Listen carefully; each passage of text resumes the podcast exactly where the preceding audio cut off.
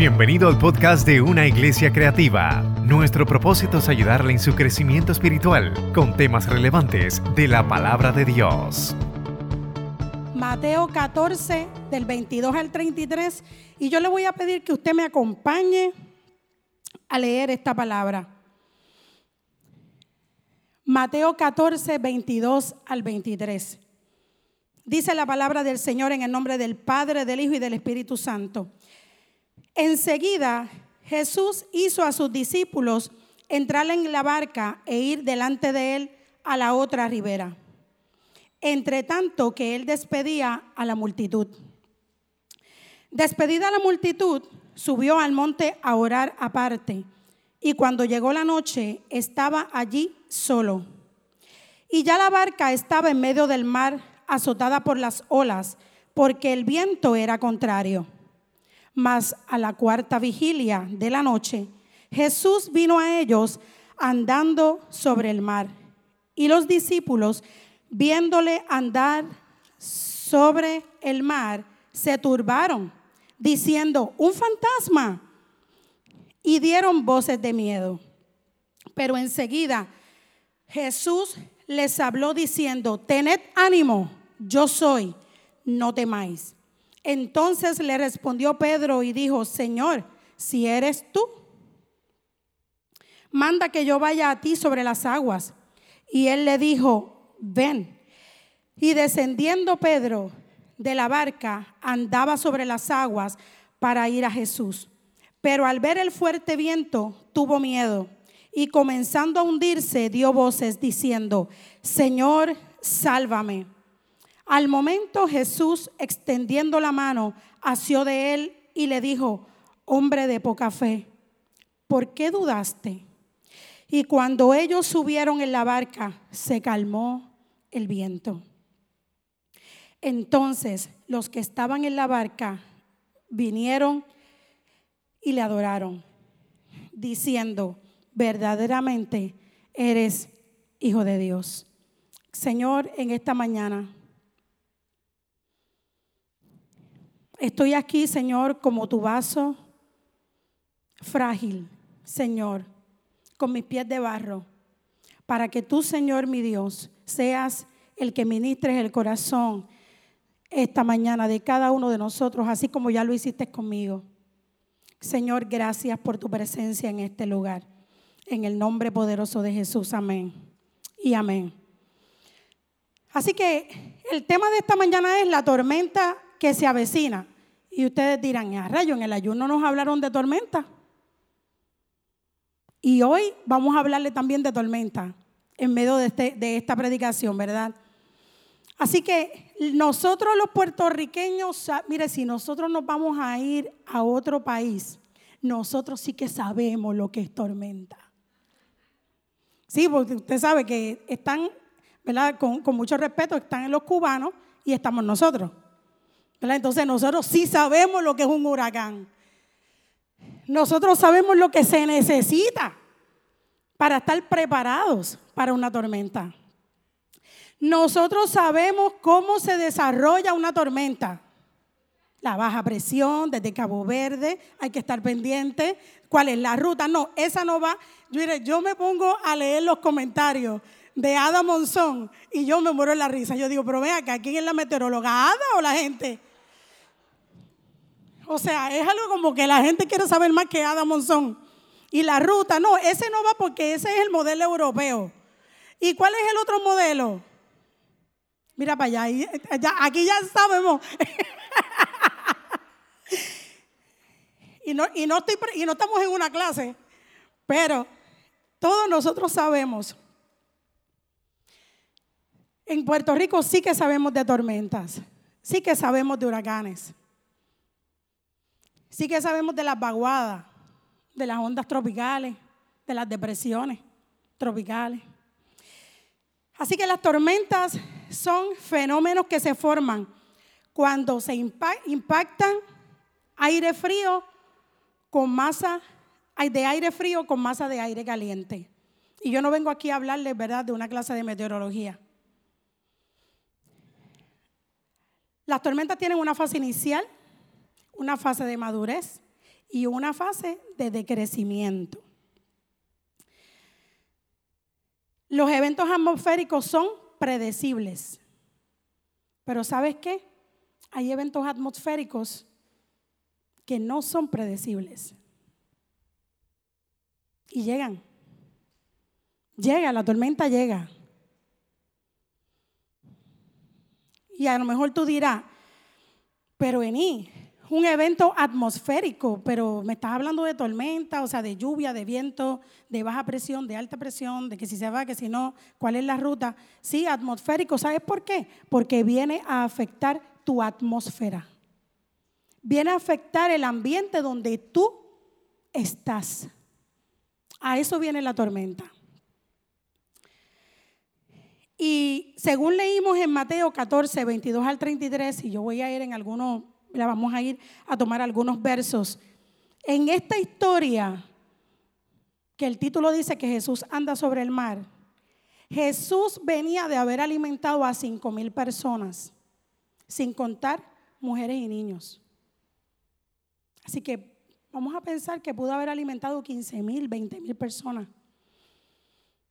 Se desarrolló la multiplicación de los panes y los peces. Pero no solamente Jesús había multiplicado los panes y los peces, Jesús también había hecho milagros ese día cuando estaba agolpada la multitud con él. Así que luego Jesús estaba, Jesús sí estaba en campaña. Jesús estaba sanando a los enfermos y luego la multitud tiene hambre y se produce el milagro de los panes y los peces.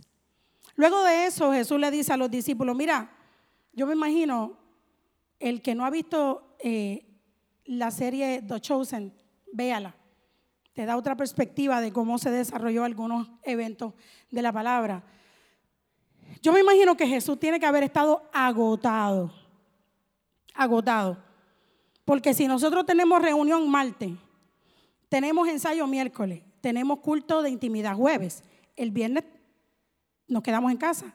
Sábado tenemos que ir preparándonos para venir domingo y domingo estamos aquí y cuando salimos de aquí decimos, ay Dios mío, ¿verdad? Ha estado todo glorioso, pero nuestro cuerpo se siente cansado.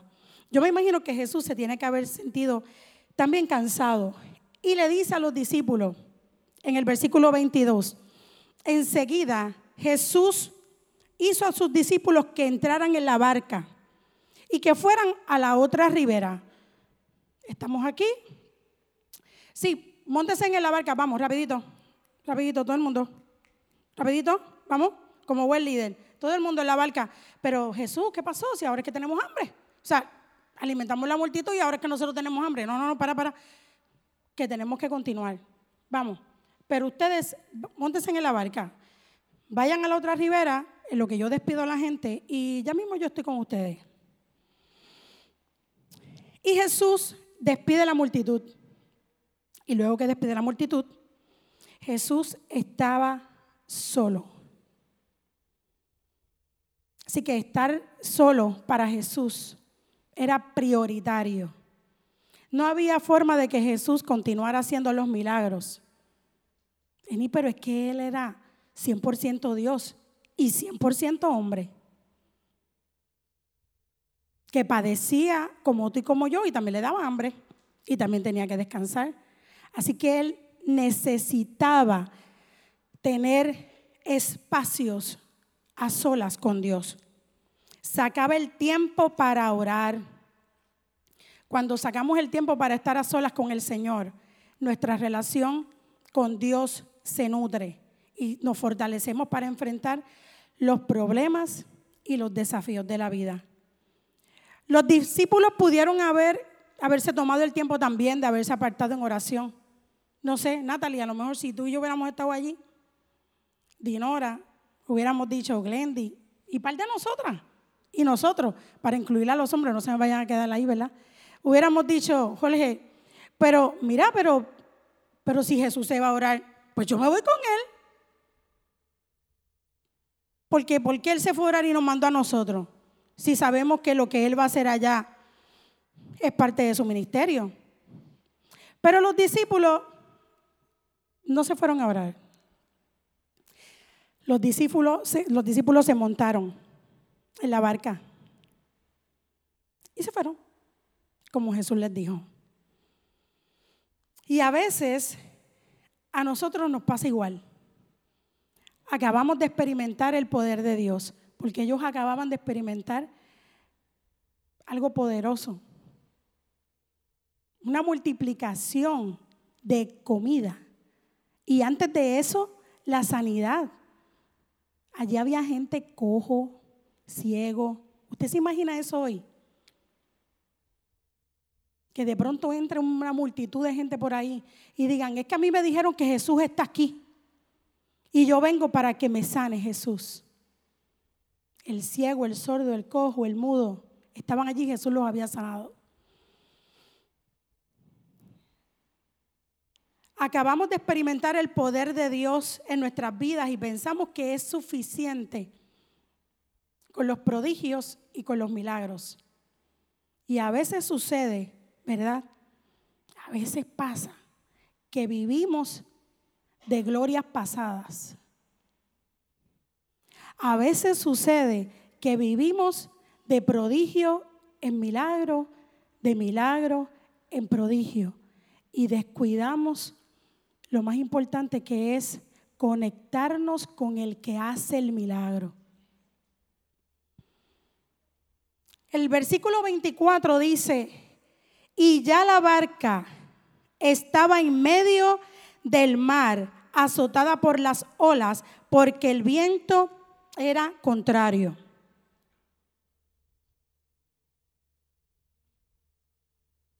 Queriendo decir Mateo, yo pensaba en eso cuando me estaba preparada, o sea, y ya la barca, o sea, es como que, o sea, ya la barca estaba, ya ellos habían arrancado.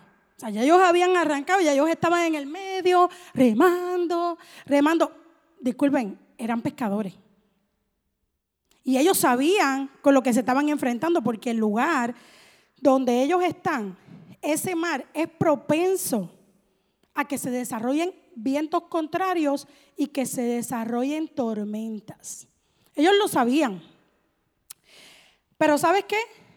Mateo escribe, y yo imagino a Mateo con su libretita, escribiendo. Y ya la barca estaba en el medio del mar azotada por las olas porque el viento era contrario, queriéndonos decir que ya no había oportunidad de remar para otro lado. Ya no había break, ya estábamos adentro de la tormenta. Ya las olas habían comenzado a azotar la barca y los pescadores no se dieron cuenta que la tormenta había llegado. Yo me imagino que esos pescadores se conocían ese mar, como decimos en buen boricua, de rabo a cabo. Yo me imagino que ellos sabían, no, a esta hora, imagínate, ya son, vamos a suponer, terminamos como a las 6 de la tarde, son las 7, a esta hora, yo creo que a esta hora nosotros no podemos tirarnos para allá, pero nada, como Jesús dijo que no fuéramos, pues vámonos. Así que ellos confiadamente siguieron remando, remando. Y Mateo dice, y ya la barca estaba en medio del mar, azotada por las olas, porque el viento era contrario. Y así nos sucede a nosotros. Conocemos la ruta, conocemos la baja presión, conocemos cuando el mar, yo creo que de los vientos y las sazones nosotros sabemos. Yo creo que esta nube, a veces él me dice, en va a llover, yo déjame ver. No, esa, esa nube lo que tiene es rayos nada más. Esa no va a llover. No va a llover. Esa, esa nube no trae agua. Conocemos eso. Pero llegan otras tormentas, hermanos. A veces estamos sumergidos en nuestra cotidianidad. Estamos sumergidos en mis metas, en mis sueños, en mi llamado, porque yo tengo que alcanzar el llamado de Dios porque es el llamado, no, mi llamado, esto es lo más importante, mis vacaciones, mi trabajo, que no nos percatamos del momento cuando se estaba acercando la tormenta o el viento contrario que intentaría azotar nuestra barca. Y no es que esté mal que nosotros soñemos Claro, pero ¿sabes qué? A veces nuestra vida se convierte en, una, en la vida de, de, de los sueños, de las metas, y nos desenfocamos, que es lo que vamos a hablar un poquito más adelante, de lo que Dios tiene para tu vida y para la mía. No se trata de lo que yo quiero. Hoy, hoy, para esta mañana, ¿saben qué? Yo quería hablar de otra cosa. El tema era otro. Yo tenía, ya yo tenía planchado lo que íbamos a hablar. Para decirlo así, yo voy a hablar de esto y yo busqué la información y yo leí como seis, siete, ocho capítulos de la Biblia que me sustentaban el contexto histórico y de todo lo que yo iba a hablar. ¿Y oraste? Claro. Y el Espíritu Santo me dijo, vas a hablar de la tormenta que se avecina. y me llevó a Mateo. En Efesios 6:13 dice, en la traducción lenguaje actual, por lo tanto, protéjanse con la armadura completa. Así cuando llegue el día malo, podrán resistir los ataques del enemigo y se mantendrán firmes hasta el fin. Firmes hasta el fin. ¿No se les parece este verso bíblico a lo que Jesús le dijo a los discípulos? Que si los días no fueran acortados aún hasta nosotros mismos, dejaríamos la fe. Así que, ¿qué nosotros tenemos que hacer? Protejámonos con la armadura completa para que cuando llegue el día malo, hermanos, ¿saben qué? El día malo va a llegar. Yo no vengo a hablar aquí de calamidad porque yo tengo noticias y buenas noticias cuando estemos ya en el cierre. Pero yo quiero ponerlos en perspectiva. El día malo va a llegar, hermanos. Yo creo que a muchos nos ha llegado el día malo. A muchos nos ha llegado. A veces lo, lo vemos venir, a veces no lo vemos venir. ¿Saben qué? Pero lo bueno es saber que cuando llegue el día malo, hemos estado protegidos con la armadura completa del Espíritu Santo de Dios. Así que en esta mañana yo le voy a hablar de dos tormentas. Dos. Fíjense que esta mañana Jorge le habló de la tormenta de la duda. Y yo le voy a hablar de dos tormentas que están azotando la barca de la iglesia. ¿Y quién es la iglesia? ¿Quién es la iglesia? Tú y yo tú y yo. Está azotando la institución, lo que somos, el cuerpo, pero también nos está azotando individualmente. Y tomado del libro La tormenta que se avecina de Albert Moller Jr., la primera tormenta que nosotros estamos enfrentando es la tormenta de la secularización. Y esto que les voy a leer es exactamente tomado del libro que me pareció pertinente traerlo. Y yo le decía al Señor, Señor, pero las tormentas, tantas tormentas que nosotros enfrentamos, y el Señor me llevaba la tormenta de la secularización. La palabra secular se refiere a la ausencia de cualquier autoridad o creencia teísta. Entiéndase, creencia de un Dios como un ser superior, creador del mundo. Eso es lo que significa secular. Yo no sé si ustedes recuerdan, pero yo recuerdo que yo me convertí cuando tenía 20 años. Le entregué mi corazón a Jesús. Y ahora tengo, después les digo, la cosa es que querían que le dijera, pero no decir. La cosa es que yo recuerdo en aquel momento, que era la época de los 90, eh, hablaban del ambiente secular y el ambiente cristiano. Era como si hubieran eh, dos, dos ambientes, un ambiente secular y el ambiente cristiano. Es como que el ambiente secular es donde no se habla absolutamente nada de Dios, para nada. La secularización es una ideología, pero también es una consecuencia. Cada vez vemos La sociedad que se ha vuelto menos creyente. Pero en ¿y cómo tú vas a decir una, como, una cosa así? ¿Es así o no es así? Cada vez vemos a una, a una comunidad a nivel mundial menos creyente. ¿Creyente en quién? En el Dios que tú y yo le servimos. ¿Creyente en quién? Creyente de esta palabra que está escrita. Menos creyente. Esto no sucedió de la noche a la mañana, nuestros hermanos. No sucedió. Esto vino, vino a ser como las zorras pequeñas que echan a perder la viña. Y como decía Jorge esta mañana, estamos hablando desde el 1783 con la Revolución Francesa. Estamos hablando que aquí en Puerto Rico hace 50 años las pequeñas cosas se han ido infiltrando y la secularización ha llegado dentro de la iglesia. Las sociedades secularizadas, dice el autor, se dirigen a una realidad en la que cada vez habrá menos creencia en Dios y menos autoridad hasta que apenas quede memoria de la existencia de Dios como usted y yo lo conocemos. En una estadística que escribe Albert Moller en el libro, él dice que en los países escandinavos, entiéndase Noruega, Suecia y Dinamarca, el 2%, solo el 2% de los habitantes de ese lugar asisten a la iglesia.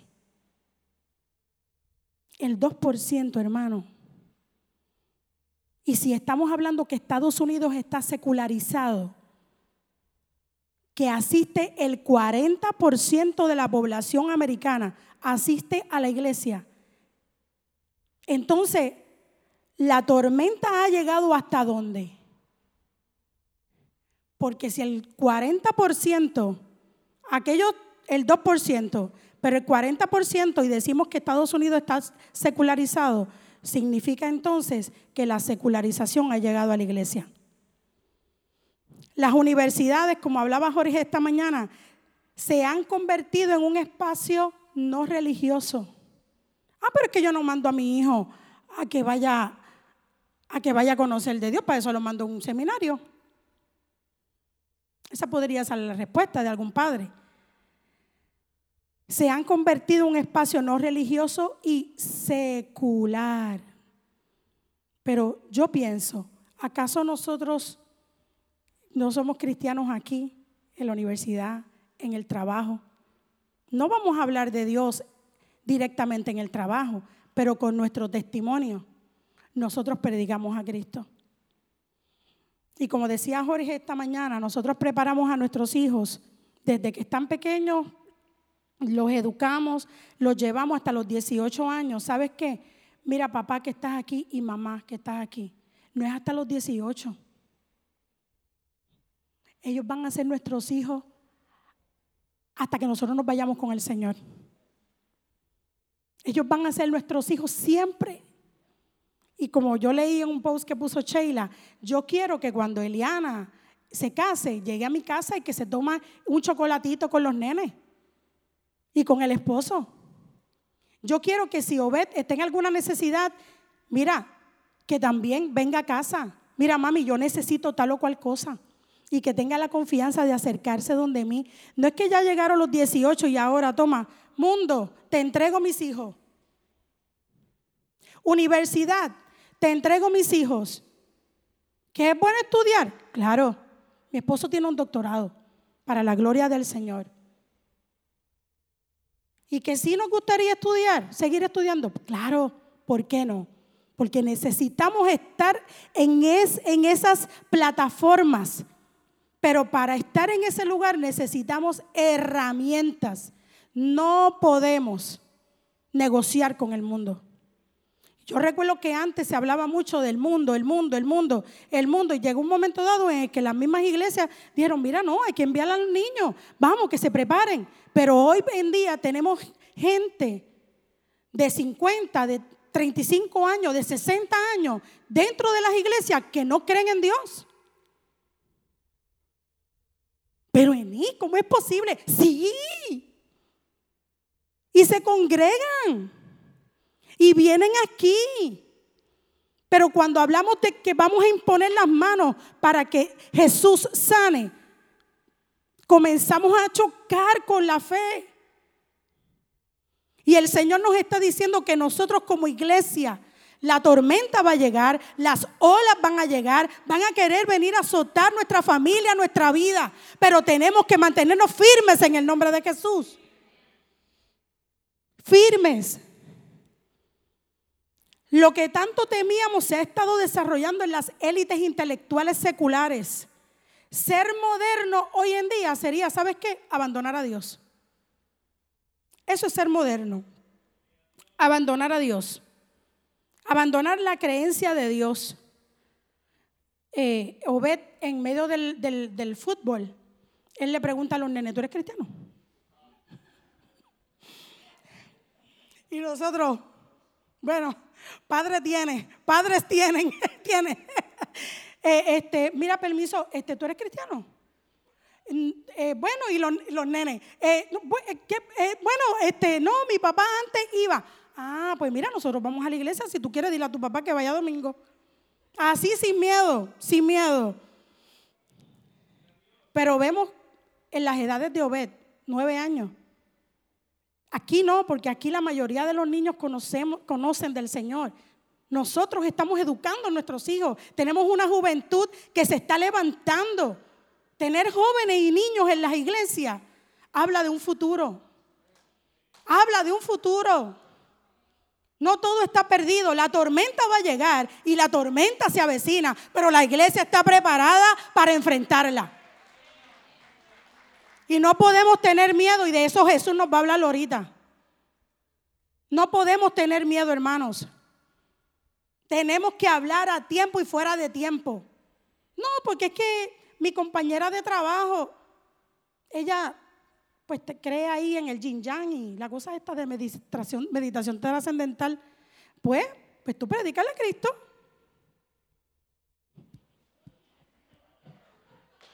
No, porque es que ella se está reuniendo en unos grupos ahí en la casa. ¿Y tú? Predícale a Cristo. ¿Qué Cristo hizo por ti? ¿De dónde Dios te libró? ¿De dónde, de dónde Dios te sacó? Dime qué milagros ha hecho Jesús en tu vida. Díselo, díselo. No le atosigues el evangelio, no se lo atosigues. Dale testimonio. Dale testimonio. Y con el testimonio, ¿sabes qué? Llegará. Llegará. Yo lo creo que llegará en el nombre de Jesús. Tenemos una gran indiferencia religiosa. Lo estamos viendo en la televisión, lo estamos viendo.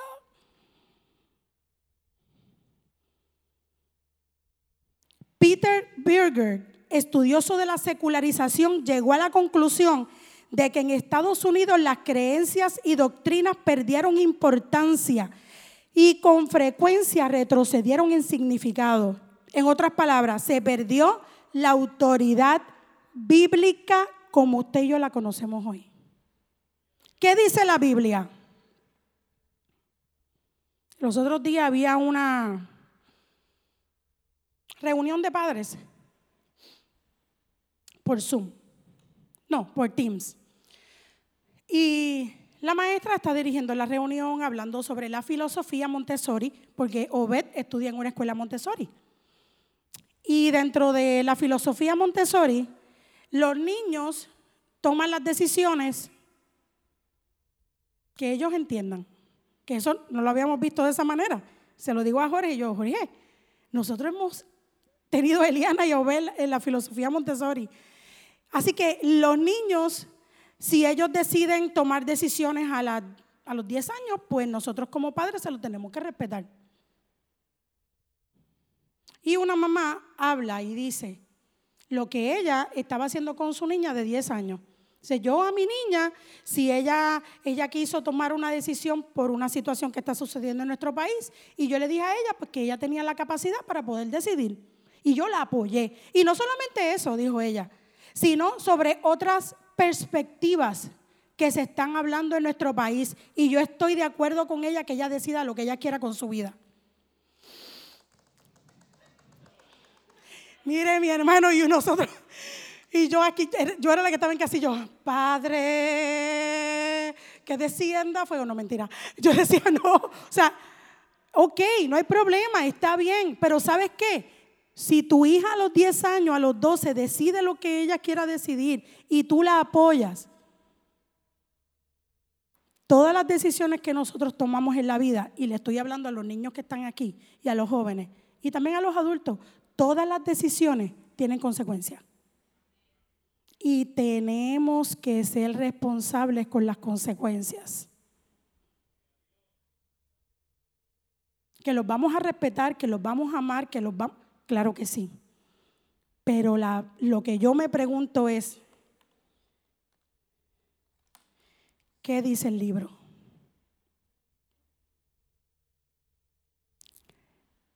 No tengamos miedo, hermanos. No tengamos miedo. Porque el mundo no tiene miedo. Ellos no tienen miedo, no tienen ningún temor de decirle a, nuestros hijos que están en la universidad qué es lo que ellos piensan. Y los que no están en la universidad, que decidieron no llegar a la universidad, ellos también tienen su postura y ellos no tienen temor de decirlo. ¿Y por qué nosotros tenemos que estar... No, nosotros tenemos la verdad. Ah, no, porque entonces podemos cuestionar quién tiene la verdad. La verdad es Cristo. La verdad de Jesús. Yo soy el camino, la verdad y la vida. Y nadie viene al Padre si no es por mí. ¿Dónde está eso? En la palabra. En la palabra. El cristianismo histórico es ahora objeto de un rechazo cada vez mayor. La modernidad ha hecho que la creencia religiosa sea provisional, opcional y mucho menos urgente de lo que era en el mundo premoderno y de eso habló Jorge. Así que si, si se hace menos urgente el nosotros venir a congregarnos, ¿en qué nosotros invertimos el tiempo?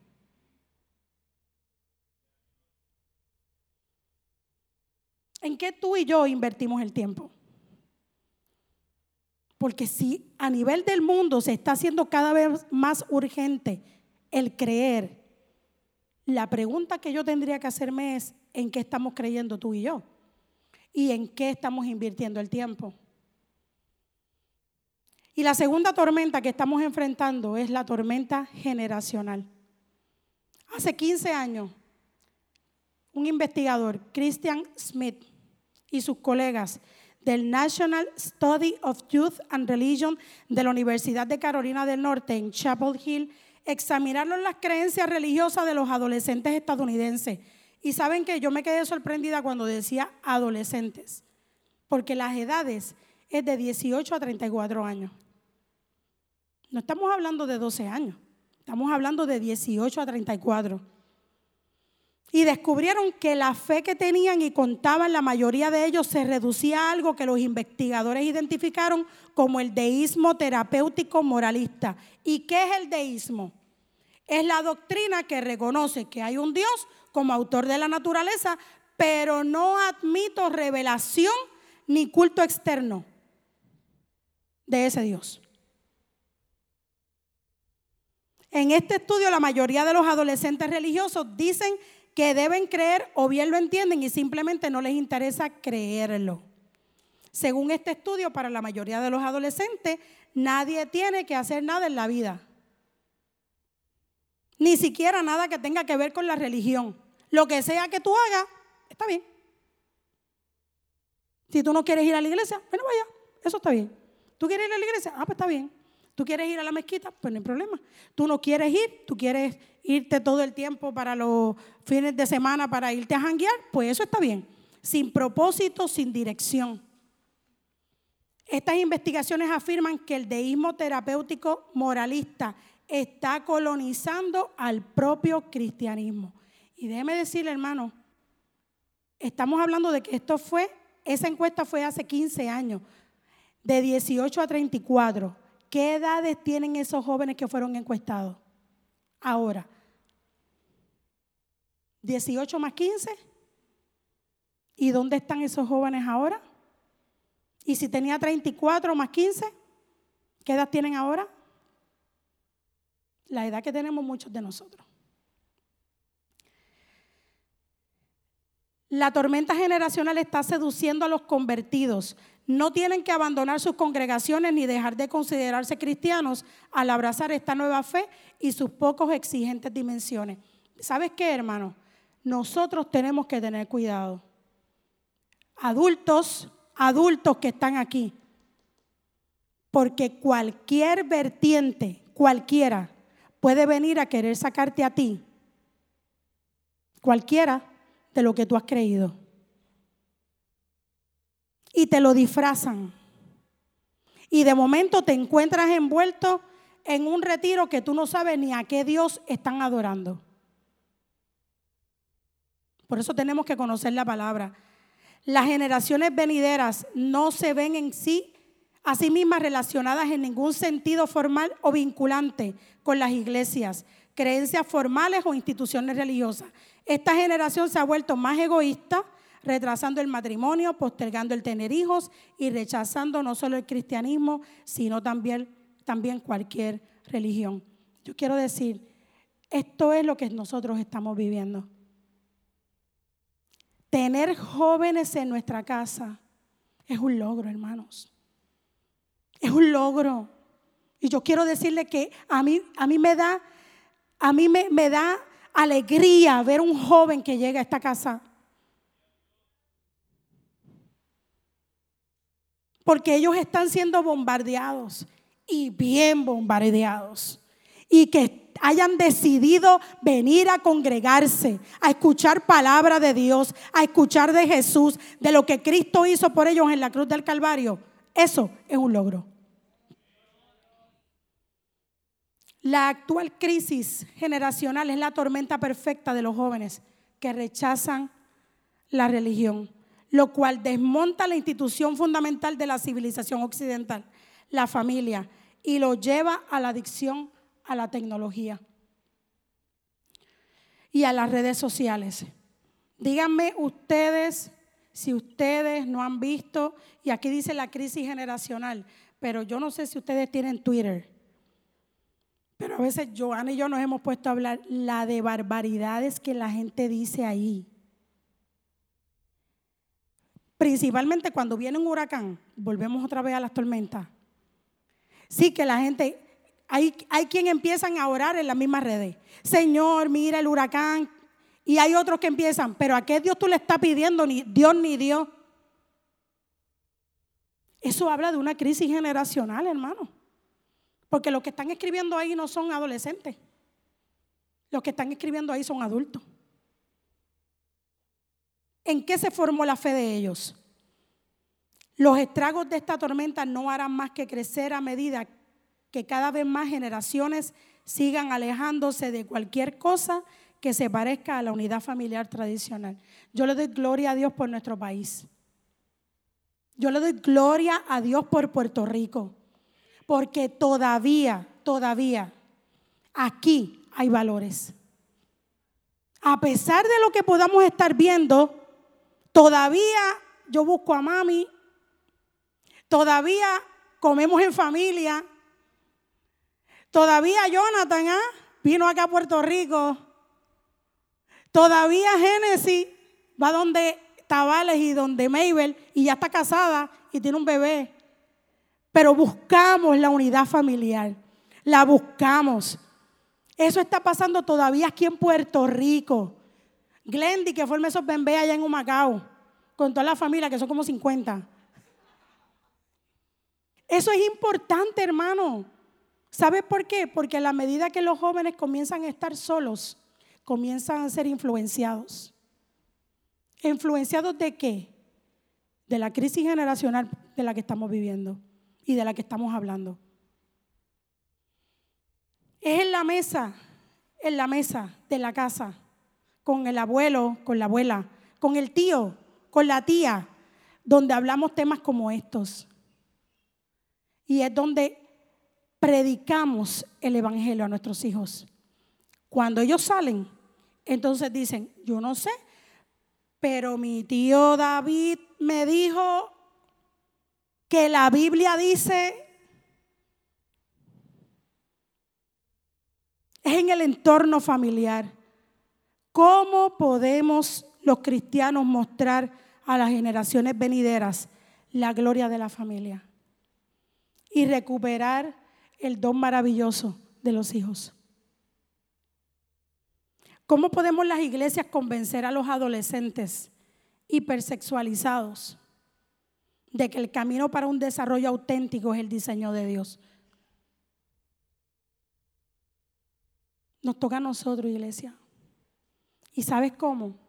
La respuesta, tengo varias respuestas. Solo el poder de la cruz y una vida según la cruz detendrán la marea y harán desvanecerse esta tormenta que se avecina. Solo la cruz, solo la cruz. La fidelidad a Dios, a su palabra y la convicción que tú y yo tengamos le brindarán a esta crisis generacional un camino alternativo. Los padres cristianos debemos ver la iglesia como la principal y más importante prioridad para el horario semanal en la iglesia. La iglesia, el lugar donde nos congregamos, ese, ese, ese grupo, eso debe ser prioridad para nuestros hijos. Y como muy bien decía Jorge esta mañana, nuestros hijos aman estar aquí que tu hijo y tu hija ame estar aquí y no diga, ay, otra vez para la iglesia. Ay, bendito, si yo me aburro. Ay, pero mira que los jóvenes, mira que los niños. No, debe ser prioridad.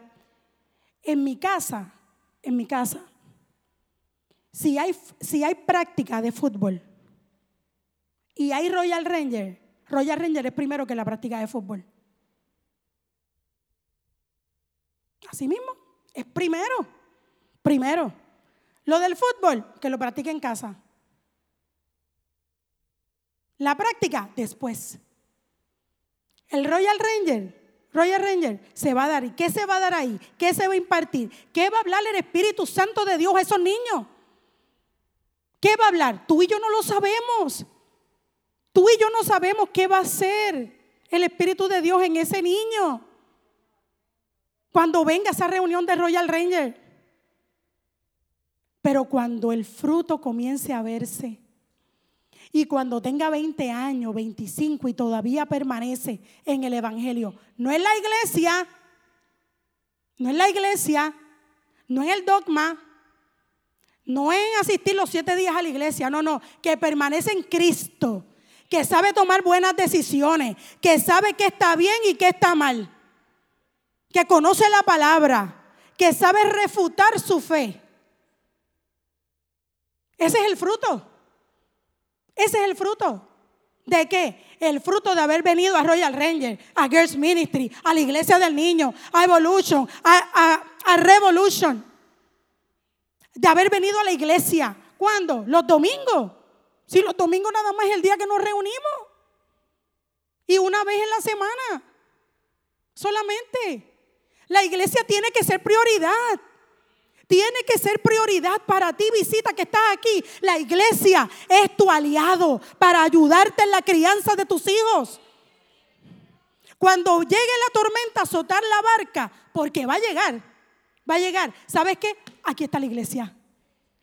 ¿Cómo? A través de los ministerios, para ayudarte para darte herramientas, para enseñarte, para decirte, el mundo te está diciendo tal cosa, pero la Biblia dice que aunque la tormenta llegue, Jesucristo está al frente de la tormenta. Establecer relaciones de confianza con los adultos de la iglesia. Que los adolescentes, que los adolescentes y los jóvenes establezcan relaciones de confianza con los adultos de la iglesia. Yo me acuerdo, me acuerdo cuando yo me, convertí, 20 años, yo recuerdo que los consejeros eran, para, darte un ejemplo, un, ejemplo, Leslie, Natalie, Pastora Angie, este, Efraín, César, hermano Cristóbal, hermana Nelly. Eran los consejeros de los niños, de los jóvenes. Y cuando yo tenía duda, yo iba donde ellos. ¿Sabes por qué? Porque yo decía, hay algo que ellos saben que yo no sé. Y yo necesito acercarme donde ellos, porque ellos tienen la sabiduría. Y yo me acercaba y le preguntaba. Y ellos me decían, no, la bandereta se toca así. Yo no sabía tocar pandereta. Así que ellos me enseñaban, me llevaban por el camino. Y en la célula de las piñas, que el papá de Efraín, el, papá de Joyce, ahí, ahí nosotros crecimos. Eran con los adultos. Para nosotros estar con los adultos, eso era lo que teníamos que hacer, porque ellos tenían la capacidad para poder mostrarnos el camino que ya habían recorrido. Y nosotros teníamos la sensibilidad para poder escucharlos. Los padres debemos ser serios con el tiempo que están nuestros hijos en pantalla. Sí, hermanos. En mi casa, ustedes saben que yo les dije en algún momento dado aquí que mi hija yo le iba a dar celular a los 18. Pero le bajé cuatro años. La presión está fuerte. Le bajé cuatro años, pero, chacho, eso es peor que Alcatraz. Eso es peor que Alcatraz. Dame el celular. A ver cuánto tiempo tú tienes en pantalla. Vamos a ver. Déjame chequear. ¿Qué tú haces? Mami, nada aquí. Ok, déjame ver. Mm, mami, es un video. ¿De quién? De Yuya. ¿Y quién es Yuya? ¿Quién es Yuya? No, mamá, que ella es de maquillaje. Ok, pues yo quiero ver a Yuya. Y yo me siento a ver a Yuya. Y yo me siento a ver a, a Robles de los streamers. Ahí está Gaby, ¿ah, Gaby? a Robles, a Rubius. Y porque yo tengo que ver. Yo tengo que ver. Eh, ¿Quién es Auron? ¿Quién es Juega Germán? Que yo no entiendo para qué rayos los nenes se ponen a ver un video de otro que está jugando. Y dale, y por aquí, y la cosita. Yo no entiendo eso, pero anyway, esa es esta generación. Así que, pues tenemos que estar ahí con ellos. Peligroso. Si vemos, si tú ves a tu hijo Ay, mi nene no molesta, como me dijo alguien hace, estaba hablando con una persona que, no viene a esta iglesia, es, no creyente, y me dice, mi nene tiene siete años y no molesta. No molesta, ok. Siete años, Ove tiene nueve y a veces yo le digo, ve, Ove, por favor. Por favor, Ove. Chequea que no esté jugando Grand Theft Auto que le estén enseñando a cómo se roba y a cómo se mata. Ah, eso es un juego, un juego que está ocho, nueve horas todos los días, siete días a la semana. Esto me trajo a mí en una ocasión una, una, un roce, pero ¿saben qué? No me importa. Como quiera lo di. No me importa. ¿Sabe qué? Porque lo que yo no quiero para mis hijos, no lo quiero para el tuyo. No lo, que yo no quiero para mis hijos, no lo quiero para tu nieto. No lo quiero para tu sobrino. Porque para mí, ¿acaso no son ellos hijos míos también? ¿Acaso no también el Señor no me mandó a ser guarda de mi hermano? Así que lo que yo no quiero para ellos, tampoco lo quiero para los tuyos. Por último, los padres cristianos debemos esforzarnos por llenar nuestros hogares con el aroma del Evangelio con el aroma del Evangelio. La memorización de las escrituras. Los que van a casa saben que es casi como un tablón de dicto. Porque en el pasillo hay versos bíblicos y sacamos, y aunque están las cosas de homeschooling también, pero la memorización de las escrituras. ¿Y sabes qué? Tener tiempo familiar de calidad y de cantidad. La pregunta que yo tendría que hacerte es, ¿Qué se está hablando en tu mesa? ¿De quién se habla en tu mesa? ¿De quién se habla? ¿Se habla de Jesús? ¿O se habla de... ¿Viste el hermano? ¿Cómo estaba? ¿Tuviste que el pastor y los nenes comiendo al lado tuyo, calladito? No porque el pastor, no porque la pastora, no porque el pastor de los jóvenes. El aroma del Evangelio, hermanos. Que no nos pase lo que pasó en jueces 2.10. Después de que murieron todos los de esa generación, creció otra que no conocía al Señor. Ni recordaba las cosas poderosas que Él había hecho por Israel. Hermanos, no necesitamos un movimiento político. ¿Verdad? Y gracias a Dios por el proyecto Dignidad, por Joan Rodríguez Bebe, que están dando la lucha allí, por Lizy Burgos. ¿Sabes que Lo que necesitamos es una protesta teológica. La iglesia se tiene que levantar. ¿Dónde? En tu casa. Porque podemos darle el voto y puede César Vázquez venir a ser el gobernador, pero si tú no haces tu trabajo en tu casa, coqui, coqui. Si tú no haces el trabajo que te toca a ti como papá y como mamá, de nada vale que votemos por el proyecto Dignidad o eh, por el proyecto cristiano o por lo, que sea que venga. Y no digo que esté mal que hagamos la lucha. Tenemos que seguir hacia adelante pero te toca a ti, papá, mamá, abuelo, abuela, tío, todo. Si tú tienes un niño cerca, un joven cerca, nos toca a nosotros sembrar en el corazón de ellos. ¿Cómo? Con el ejemplo. Con el ejemplo. Son dos tormentas. Hay más, hay más tormentas, pero son dos tormentas que ya llegaron a nuestra vida como los, como los discípulos. Estaban remando y de momento empezaron y la ola, adiós, pero espérate, no la vimos venir. Son dos tormentas que llegaron a nuestra vida como las olas azotaban la barca de los discípulos. Ya estaban en medio del viento contrario. ¿Y qué vamos a hacer, iglesia? ¿Sabes lo que dice el versículo 24? el 25, más a la cuarta vigilia de la noche. Los romanos dividían la noche en cuatro vigilias, de 6 a 9, de 9 a 12, de 12 a 3 y de 3 a 6 de la mañana. Así que si ellos terminaron a las 6 de haber salido de la multiplicación de los panes y los peces, ponte que ellos han estado, hayan estado batallando con los vientos contrarios hasta las 3 de la mañana. ¿Cuántos de ustedes se han sentido como yo? como yo le decía los otros días a Dinora, a veces, a veces me siento que estoy en una lucha espiritual constante. ¿Y sabes qué? La lucha es real, es real. Estamos en una lucha constante, peleando contra los vientos, vientos contrarios, hermanos, todo el tiempo, todo el tiempo. Padres, madres, abuelos, tíos que estás aquí, vecinos. ¿Sabes qué? Es real, la lucha es real.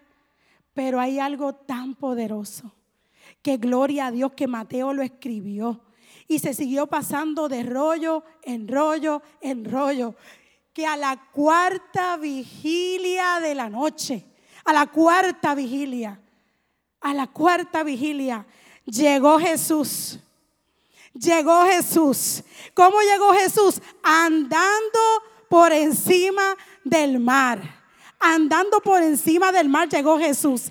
En la cuarta vigilia llega Jesús cuando ya nosotros no tenemos fuerzas. Cuando decimos la verdad que estamos bien chavados. Este país, esto va. Bueno, hay gente que, que, se ponen tan que no pueden más nada que dicen, olvídate que se chave todo y que siga todo el mundo por ahí para abajo. Pero no, no, porque no, yo voy a seguir haciendo la lucha. Aunque sea, mire mi hermano, aunque sea que yo me desgaste Pero yo voy a seguir haciendo la lucha. La lucha como espiritual, porque yo sé que en la cuarta vigilia de la noche Jesús va a llegar. Y va a llegar, ¿sabes cómo? Va a llegar caminando sobre el viento contrario, sobre la tormenta de la secularización, sobre la tormenta generacional, sobre la tormenta de la fe, sobre la tormenta de la cultura. Jesús va a llegar. Jesús va a llegar y yo lo creo. Yo lo creo, hermanos. Iglesia, Jesús está vivo. Tenemos que seguir predicando de Jesús. Jesús es nuestro norte. Él cambió la historia en antes y después. Llega, llega Jesús caminando sobre el viento contrario y sobre tu tormenta. Jesús está vivo, hermanos.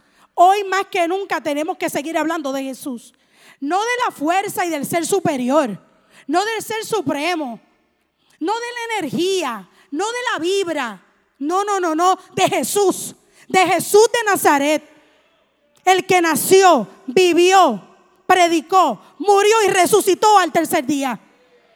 Ese es nuestro norte, iglesia, y no nos van a callar, no nos van a callar, no importa la tormenta que se levante, no nos van a callar. Mas el justo por la fe vivirá. No permitamos que la tormenta del secularismo, la tormenta generacional, la tormenta de la comunidad del LGBTQ, la tormenta de, de lo que se levante, hermanos, nos calle. Nosotros tenemos muchas razones para predicar este evangelio. Yo no sé de dónde Dios te sacó a ti, pero a mí me sacó del, mira, yo iba rumbo así, rumbo para el infierno. Y el Señor asió de mí como lo hizo de Pedro cuando Pedro se desenfocó. Que no nos desenfoquemos, iglesia. Que nada nos desenfoque. Porque Jesús viene a decirnos en esta mañana, iglesia, tengan ánimo. Tengan ánimo. No se desenfoquen. Tengan ánimo. Vamos, vamos. Pónganse de pie. Tengan ánimo. Dile al que está al lado. Ponte de pie, ponte de pie. Dile al que está al lado, ten ánimo. Ten ánimo, ten ánimo. Esto ha venido a, mira, a romper a lo mejor parte de neuronas en tu cerebro en esta mañana. Yo sé que sí, yo sé que sí. Pero ¿sabes qué? Para esto está la iglesia. La iglesia está para educar, para enseñar, para darle herramientas, para que cuando nos mandemos a nuestros hijos a la universidad, no vayan con la mochila vacía y que cuando ellos vayan a enfrentar los vientos contrarios que van a enfrentar, o tú y yo, que decidamos ir a la universidad a estudiar, que nosotros tengamos herramientas suficientes y le digamos a la tormenta, Jesús caminará por encima del viento contrario. Jesús caminará por encima del viento contrario. Fíjate que Pedro comenzó a mirar el viento contrario. Jesús, Pedro comenzó a mirarlo y empezó a decir, y a rayo, yo no sé para qué me salí de la barca y ahora qué va a pasar. Ahora está la tormenta de la secularización. Dios mío, ahora está la tormenta de la perspectiva de género. Pero ¿qué voy a hacer? Ay, me estoy desenfocando. Espérate, me estoy hundiendo. Y Jesús le viene donde ellos. Mira, no teman tengan ánimo, yo soy, yo soy, yo soy, Él es, Él es, Él es, Él es por encima de la tormenta, Él es por encima de lo que tú puedas estar enfrentando. Eso es lo que Él viene a decirte. Él no te dice yo era, Él te dice yo soy, yo soy he llegado, yo soy, yo soy por encima de lo que estés enfrentando en esta mañana. Yo no sé qué lucha puedas tú tener con tus hijos, papá y mamá, que estás aquí. ¿Y sabes qué? Yo te hablo porque yo soy mamá de una niña de 14 años y de un niño de 9. Y yo sé lo que son vientos contrarios. Y yo sé lo que es la tormenta. No porque yo camine, porque yo levite o porque tenga alas de ángeles. No, soy tan imperfecta como tú. Pero he aprendido que en medio de los vientos contrarios, he aprendido a no desenfocarme. He aprendido a no desenfocarme. He aprendido a mantener mis ojos en el blanco de la soberana vocación. Pues ¿Qué está pasando? La tormenta de la secularización. Yo sigo hacia adelante. ¿Qué está pasando? La perspectiva de género. Yo sigo hacia adelante. ¿Qué está pasando? Yo sigo predicando a Cristo a mis hijos. Les sigo hablando de que Él vino, de que Él murió por ellos, por sus pecados y que necesitan arrepentirse. Ese es el Evangelio, hermanos. No hay nada más que predicar. El Evangelio es sencillo. Somos nosotros los que lo complicamos. Jesús vino a la tierra para rescatarte a ti y a mí. No te compliques. No te compliques. Yo no sé cuál sea la tormenta que tú puedas estar enfrentando. No la sé. No sé. De verdad que no la sé. El Espíritu Santo de Dios la conoce. Hoy el Señor te dice, tened ánimo. Yo soy.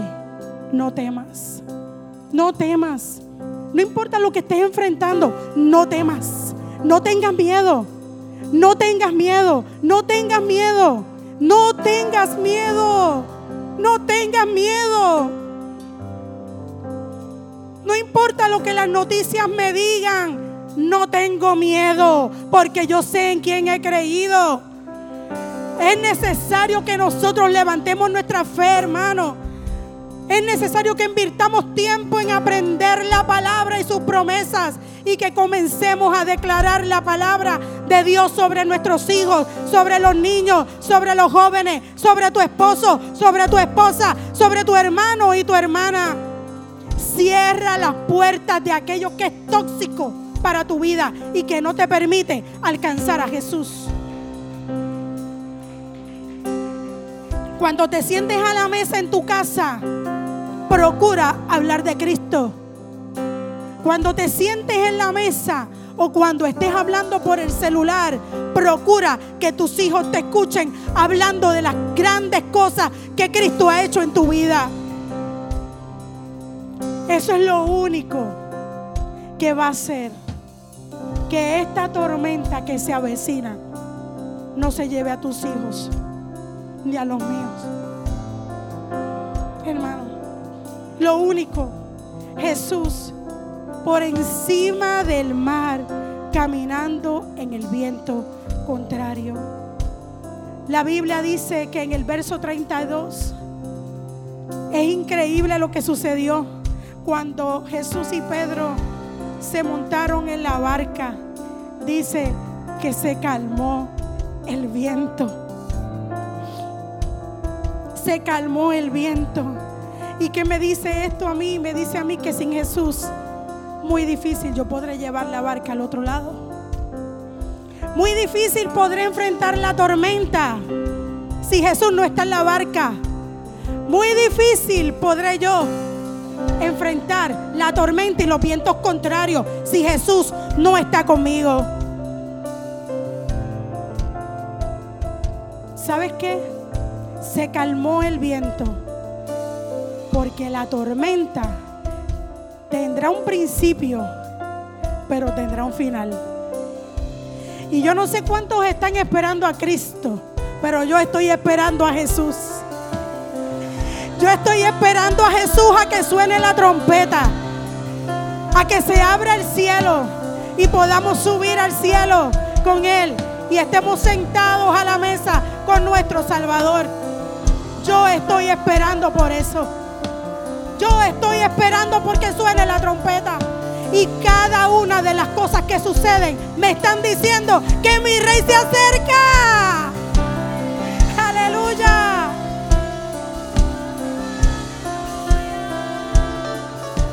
Gracias por escuchar nuestro podcast. Para conectarse con nosotros, siga nuestra página web, unaiglesiacreativa.com o en Facebook, Una Iglesia Creativa, donde hay un lugar para cada miembro de su familia.